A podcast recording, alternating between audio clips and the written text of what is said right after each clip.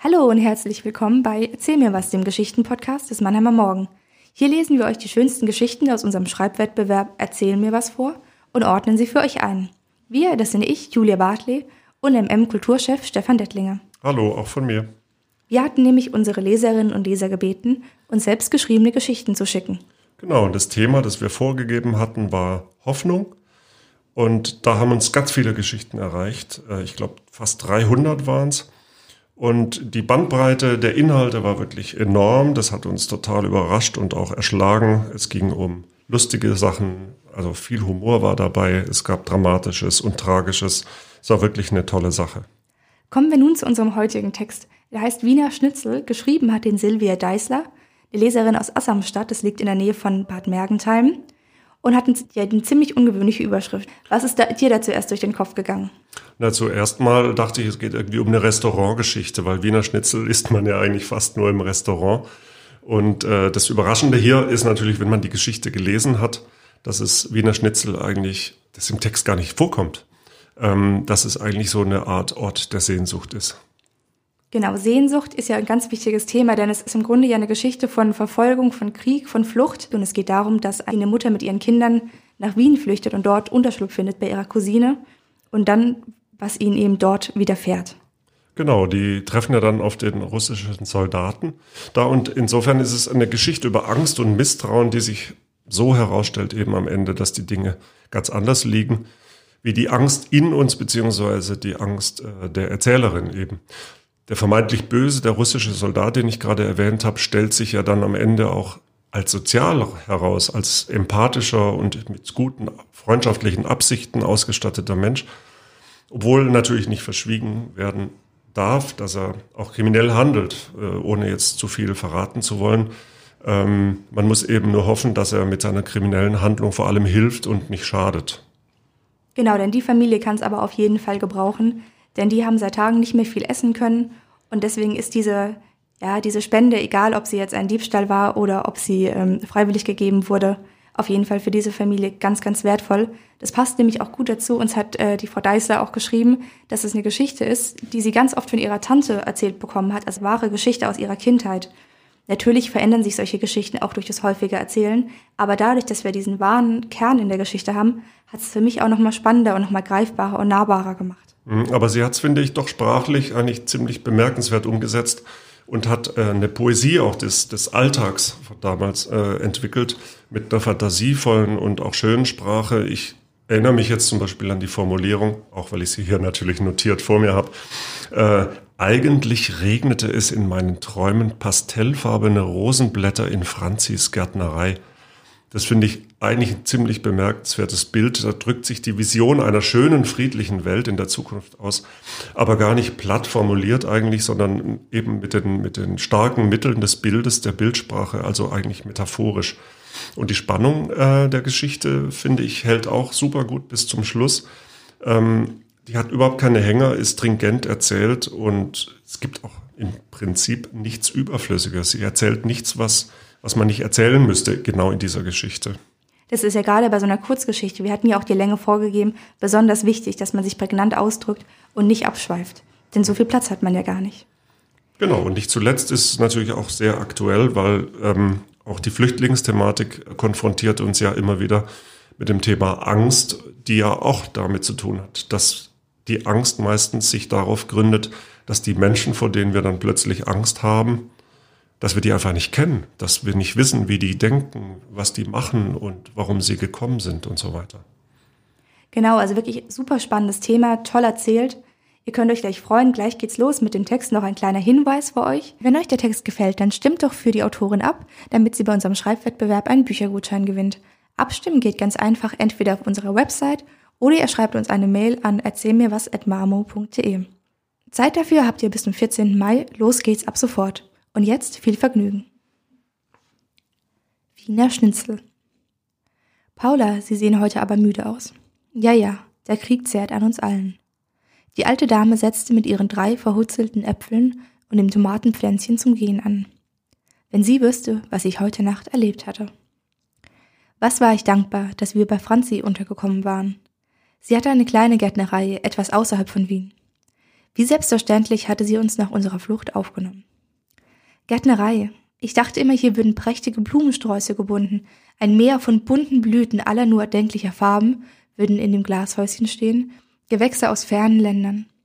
Ach, eigentlich regnete es in meinen Träumen pastellfarbene Rosenblätter in Franzis Gärtnerei. Mein Mann war seit zwei Jahren im Krieg. Irgendwo. Keine Ahnung, wo irgendwo war.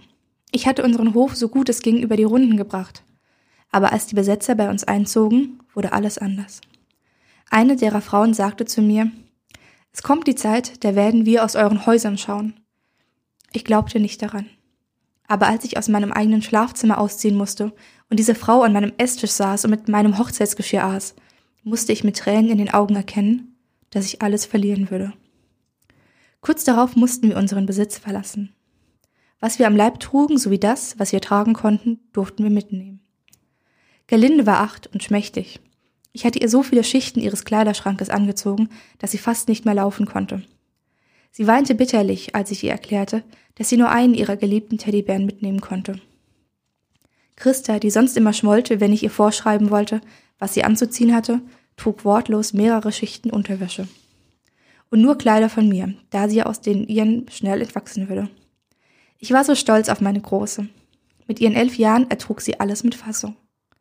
Den schweren Rucksack musste ich ihr auch noch zumuten. Ich selbst hatte mir das Silbergestück meiner Großmutter in den Winterrock genäht, in der Hoffnung, dass ich wenigstens das Heil in unsere neue Zukunft bringen würde. Es war so schwer zu entscheiden. Was hätte man meinen Karl mitgenommen? Was hätte Mutter gesagt, was wichtig wäre? Zusammengefercht saßen wir in den Zügen wie Mastvieh. Über viele Umwege durften wir doch noch nach Wien einreisen, weil wir nachweislich Verwandte dort hatten. Letztendlich war Franzi froh, dass wir kamen. Sie konnte Unterstützung in der Gärtnerei brauchen. Zum einen musste sie das Grünzeug hegen und pflegen. Zum anderen auch vor Dieben schützen.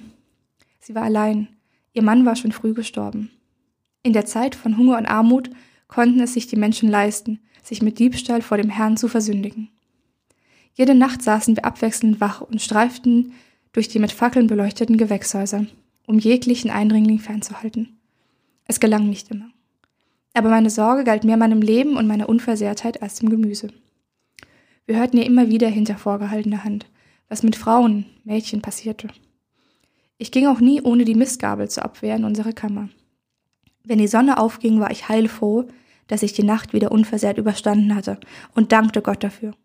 Und entschuldigte mich sofort, dass ich ihn des Nachts beschuldigt hatte, für meine Situation verantwortlich zu sein. Dann kam diese eine Nacht, die mir zeitlebens im Gedächtnis blieb. Die letzten Tage schon sah ich an der Straße auffällig oft einen russischen Soldaten scheinbar ziellos vorbeistreifen. Schäbig die Uniform, vom Hunger gezeichnet. Ein großer Mann, der uns durch die Scheiben des Verkaufsraums anstierte und uns auszukundschaften versuchte. Ich wollte mir nicht ausmalen, wie er uns des Nachts überfallen und überwältigen würde. Eines Tages trat er durch die Tür, kam auf mich zu und sagte etwas. Ich konnte keines seiner Worte verstehen. In meinem Rock hatte ich auch tagsüber ein Messer, für alle Fälle, das ich nun fest umklammerte. Er beleuchtete mir mit einer Handbewegung an seinen Mund, ob er etwas zu essen haben könne. Franzi blieb ruhig und gab ihm ein paar Äpfel und eine Gurke. Wir müssen uns gut mit ihnen stellen, sagte sie. Mit einem aufgesetzten Lächeln erklärte ich sie für verrückt. Essen war knapp. Jeder sparte sich vom Mund ab. Das Einzige, was es zurzeit in der Gärtnerei zu essen gab, waren alte Äpfel, ein paar mürrige Gurken, die mit uns ums Überleben kämpften und Paprika jede Menge Paprika. Keiner kaufte Blumen. Daher hatte Franzi kleine Töpfchen mit Erntepflanzen gezogen und Gemüse dort angebaut, wo sonst wohl Blumen wuchsen. Mit dem bisschen Geld, das Franzi einnahm, konnte sie uns gerade so durchfüttern. Satt waren wir nie. Wann ich das letzte Mal Fleisch gegessen hatte? Ich wusste es nicht. Der Hunger war unser ständiger Begleiter. Der Soldat breitete die Arme aus und fragte, kein Mann, nur Frau und Kind? Dabei deutete er auf meine Elfjährige. Mir gefror das Blut in den Adern. Wir reagierten nicht, was ihm wahrscheinlich Antwort genug war. Heute Nacht würde ich das Messer bei mir tragen und im Zimmer von Gerlinde und Christa das Licht gar nicht erst anmachen.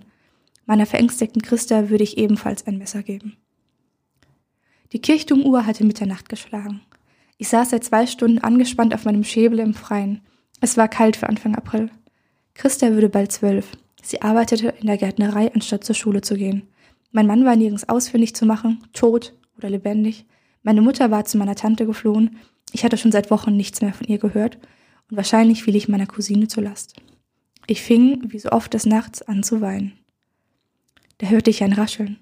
Dort von drüben links an der Ecke. Oh Gott, jetzt war ich dran. Ich hörte leises Schimpfen in russischer Sprache. Ich umklammerte den Stiel meiner Mistgabel so fest, dass es mir fast weh tat. Glaubst du, dumme Pute, wirklich, dass du mit der Gabel auf einen Menschen einstechen kannst? Mir wurde schwindlig, als ich die Umrisse einer Person durch die Hecke schleichen sah. Wann sollte ich angreifen? Sollte ich überhaupt angreifen? Sollte ich mich verstecken? Sollte ich Lärm machen? Herrje, was war denn richtig? Dann hörte ich ein Quieken. Ein Quieken? Das passte so gar nicht in diese Situation. Der Mann stand mit dem Rücken zu mir und zerrte an etwas. Im Dunkeln konnte ich es nicht genau erkennen. Er arbeitete sich langsam näher. Dann drehte er sich um und sah mich an. Der Moment dauerte eine Ewigkeit. Es war der Soldat, dem Franzi die Äpfel und die Gurke geschenkt hatte. Was er hinter sich herschleifte, war ein Schwein. Woher hatte er ein Schwein? Oder vielmehr, was macht er mit einem Schwein in unserer Gärtnerei? Ich verstand nicht. Er deutete mit seinen Fingern von seinem Bauch auf seinen Mund.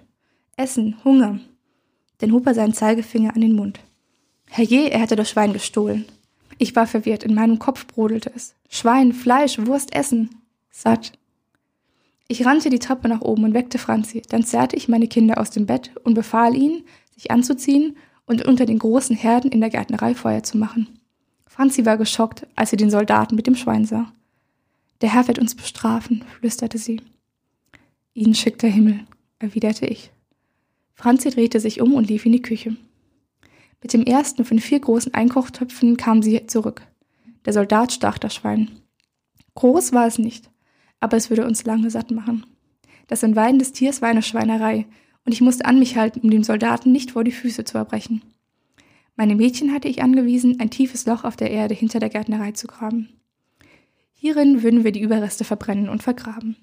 Im fahlen Licht mehrerer kleiner Feuerschalen schnitten wir das Fleisch und kochten es ein. Zum Räuchern legten wir drei große Stücke in Salz und Gewürze ein. Irgendwie würden wir das schon haltbar kriegen. Ansonsten würden wir es an vertrauensvolle Leute verkaufen. Zum Wurstmachen blieb keine Zeit. Franzis Sammelsucht sei Dank hatten wir viele Gläser und Dosen, die wir verwenden konnten. Als die Sonne sich ankündigte, blickte der Soldat nervös um sich. Wir verstanden. Wir mussten aufhören, alles säubern. Mit Spiritus und Benzin übergoss ich bei Sonnenaufgang die Eingeweide und Knochen und zündete alles an. So würden keine Tiere kommen und graben. Der Soldat verabschiedete sich wortlos. Franzi öffnete die großen Fenster zur Rückseite des Gebäudes und lüftete. Wir gingen in unsere Kammern, zogen uns um und machten uns so gut es ging frisch. Zwei Wochen lang kam der Soldat und holte seine Tüte mit Äpfeln und einem Glas Fleisch darin versteckt. Danach kam er nicht mehr. Was aus ihm geworden ist, kann ich nicht sagen. Aber ich werde ihm zeitlebens dankbar sein.